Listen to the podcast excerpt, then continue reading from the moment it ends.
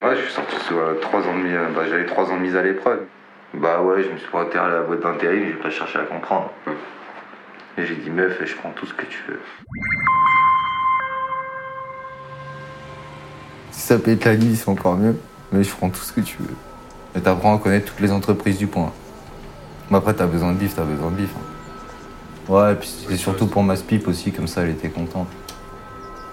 Parce que je suis sorti, je suis arrivé, je lui ai ramené un contrat direct. Ça, c'est ça, c'est ta- ça, c'est ton pire cauchemar, cette meuf-là, tu vois. Alors que c'est pas son but, mais c'est ton pire cauchemar. tu vois. C'est ton épée de Damoclès au-dessus de la gueule, tu vois. Elle s'appelle Spip, tu vois. En gros, quand t'es une mise à l'épreuve, euh, t'as une meuf qui te suit euh, pour euh, savoir si tu respectes bien ta mise à l'épreuve, tu vois.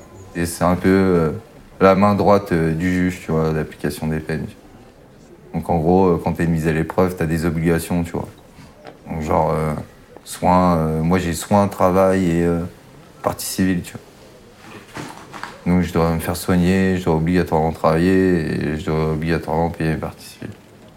Mais en gros, normalement, quand tu manges des mises à l'épreuve, souvent tu manges euh, genre un an de mise à l'épreuve, après deux ans, après trois ans, tu vois. Et en fait, moi j'ai pris trois ans de mise à l'épreuve, mais ensuite j'ai repris une autre peine où ils m'ont mis deux ans de mise à l'épreuve en fait. Et en fait, le dernier dossier ouvert englobe toujours tous les autres. Ce qui veut dire que quand ces deux ans vont se fermer, en fait, les trois vont se fermer aussi en fait. Donc ce qui fait que le 27 décembre, je peux être libre. Totalement, tu vois. Bah, moi, c'est que j'ai plein, plein, plein, plein de parties civiles avec le temps, tu vois. Et euh, du coup, on a fait un tarif groupé, tu vois. Donc je dois faire un versement euh, temps par mois. Parce qu'en fait, quand les parties civiles, tu les payes pla- pas, ils prennent, euh, ils vont au fonds de garantie, ça s'appelle. Le fonds de garantie les paye. Et le fonds de garantie se retourne, c'est un peu comme les huissiers de l'État, tu vois. Et le fonds de garantie revient vers toi en prenant 13% de marge, tu vois. Ils te disent,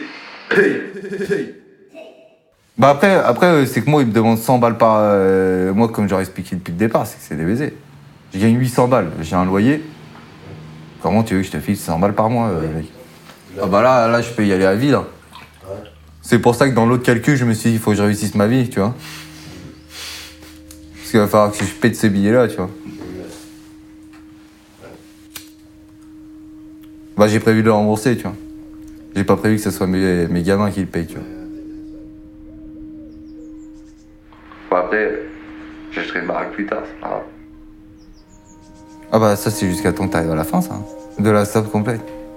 Après je vais pas parler de la somme parce que c'est entre moi et, et Dieu, tu vois, on va dire. Il te tabasse, hein.